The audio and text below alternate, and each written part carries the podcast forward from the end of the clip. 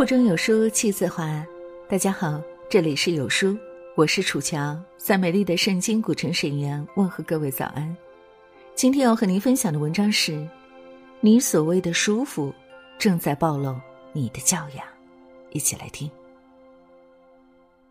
你是否经常遇到这些令你不快的情景？劳累一天，开车回家，有人却把车停在狭窄的过道，挡住去路。好不容易买到一张双人座靠窗的高铁票，上车发现有人坐在你的座位上，美其名曰哪里都一样。难得空闲在书店安静看书，年轻情侣在旁边嬉笑打骂，或是旁若无人大声讲电话。看场电影，前排观众脱鞋臭气熏天。你会不会在心里琢磨，不论是对一个人还是对一群人？这种只顾自己舒服和方便的行为，真的非常自私，让人难以容忍。当年严复先生翻译密尔的名著《论自由》的时候，特意将书名译成《群己权界论》。大概在严复看来，个人的自由就取决于是否能够处理好个人与群体的界限问题。当群体以某种名义肆意干涉个人的私人空间时，我们说这是个人自由的丧失。但是反过来，如果个人不顾群体的基本利益和道德底线，只考虑个人的舒服和畅快时，终将会被社会所抛弃。所以，往往在小事里能够看出一个人根子上的修养，正应了那句话：“自律方有自由，顶级的自律才是。”顶级的自由。母亲摔伤住院，我从外地赶到时，她还在术后昏睡。半夜突然听见她问我：“人走了？”我一脸懵：“谁走了？”问她睡得可好，不料她说：“你以为我是睡着了？我是被吵晕的。”原来靠窗的床位原有一位大姐，病情不重，每天十点过来打几瓶点滴，睡个午觉便回家。母亲下午入院，除了骨折，头上还缝了十针。从手术室出来，本该好好休息，不料那位大姐叫来两位朋友聊天，聊到各自婆婆，一个比一个能吐槽，没有人察觉到母亲术后疼痛的身影。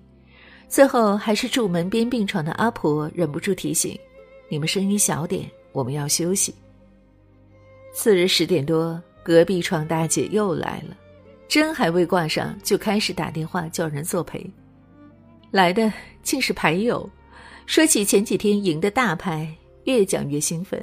隔着病床边薄薄的布帘，都能感受到说话者脸上的兴奋劲儿。正常人都吵得脑仁疼，何况受伤失血的人？我想张口提醒母亲，却摇头表示算了。门边阿婆被吵得伤，两次提醒他们。但声音降下来没几分钟，又高起来。阿婆悻悻地拍打病床，以示不满。阿婆挂完点滴，去理疗室针灸，刚出门就听见里床那两位说：“哎，这下舒服了。”意思分明是说阿婆走了，他们终于可以不受拘束的嗨了，全然不顾中间病床上被吵得头晕脑胀的母亲。梁实秋说：“一个人大声说话是本能。”小声说话是文明，不论聊天还是聚会，不顾及周围环境，只图自己舒服是自利，不为他人考虑更是自私。人的本能都是让自己过得舒服，只有控制自己一味求舒服的本能，才是对他人最好的体谅。当你控制自己后，再来面对世界，世界才能更舒服。几年前，单位组织到云台山旅游。第一天就餐时，我们桌上九个人，两天下来人越来越多。开始两个行政同事过来坐，第二天设计部汪主管也跑来我们桌。我问：“什么情况？咋都跑来了？你们那桌明明很空啊？”汪主管说：“没法用语言表达，你们去吃一顿就知道。”行政部小高立马说。罗经理，千万别去哦，肯定吃不下去饭。饭后，小高悄悄地说：“财务部新来的梁会计吃相太差，完全不顾旁人，满盘乱翻，挑挑拣拣。最恐怖的是，他喜欢将筷子放在嘴里吧唧乱咬，然后再去夹菜。王主管说：“他是吃快活了，我们可惨了。我现在想起来还想吐。”第二天，远远的留意梁会计果真如他们所说。吃相差的人我见过，比如人未到齐就先下手为强，或是对主菜大包大揽，但能吃得下走同桌的真没几个。旅游完回到公司，梁会计直接收到实习不合格的通知，想必一路上的表现公司有所耳闻。马未都曾说：“吃相见人品，一个人吃饭的样子藏着他做人的根本。”做人不仅要独善其身，更要与他人和平相处。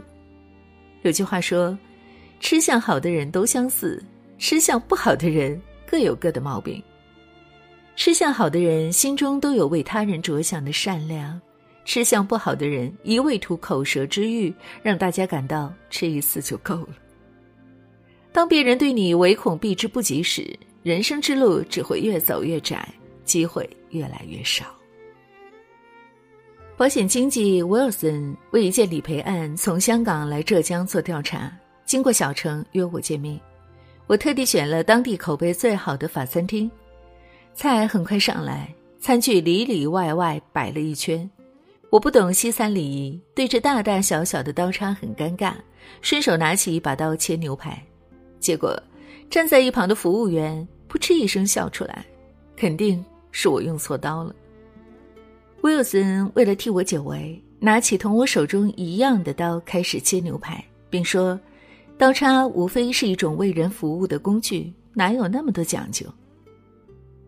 服务员和另外一个服务生对视一眼，脸上飘过一丝不屑。在他们眼里，我们分明是不会吃西餐的土包子。结账时，餐厅经理问我们用餐体验，我以为威尔森会狠狠地批评服务员。没料到，他对经理说：“服务员很热情，点单时给了很多中肯的意见。”出来后，我问怎么没提刀的事。服务员本该让客人更好、更专业的进餐，却因为自己懂嘲笑顾客，这难道不是一种失职吗？威尔森说：“他们原本不懂，经过培训才懂。我要是批评他，我也变成同样的人。况且其他服务都很好。”菜品也不错，吃的很满意。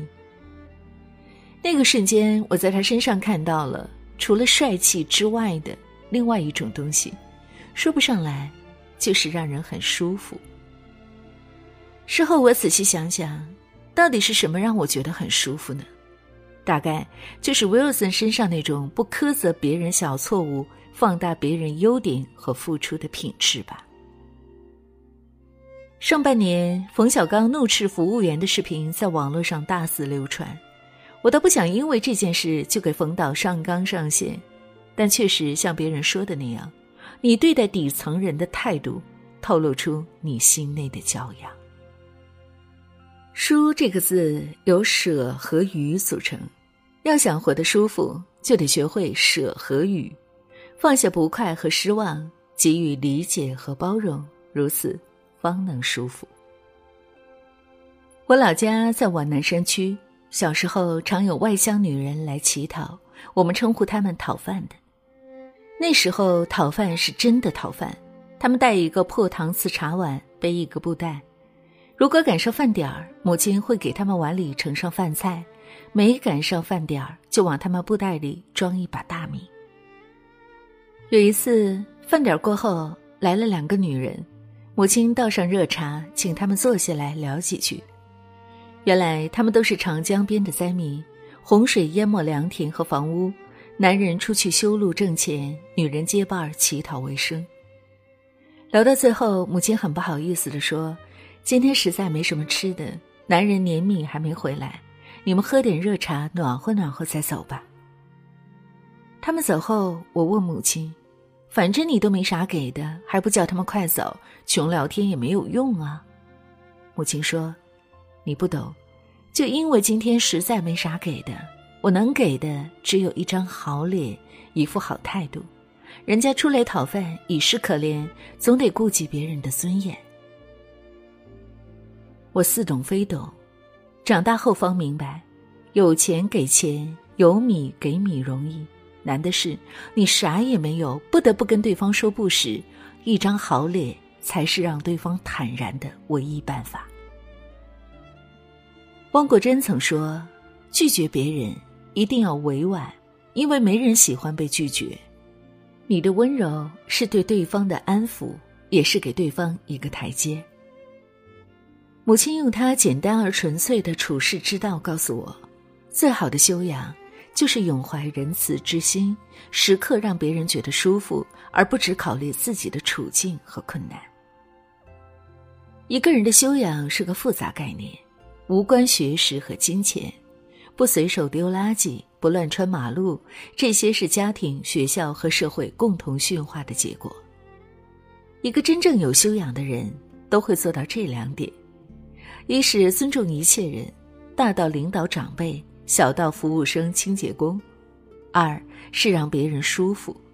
一个人表现自己的方式，并不是让人觉得他厉害或是与众不同，而是让和他在一起的人感到舒服。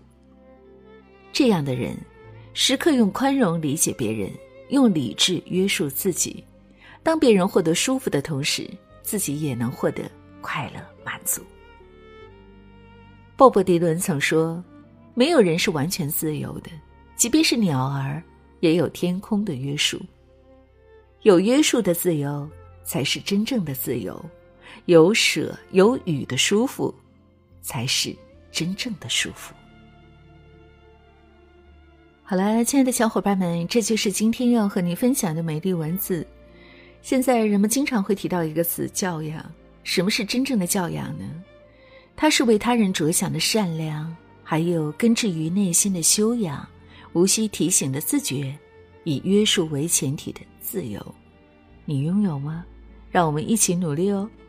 亲爱的你在听过了今天的文字以后，有什么样的感悟呢？欢迎大家在留言区抒发自己的观点和想法。我们期待和你的相遇。如果今天的文章深深的打动了你，别忘了在文章末尾为我们点亮好看哦。感谢各位。在这个碎片化的时代，你有多久没读完一本书了？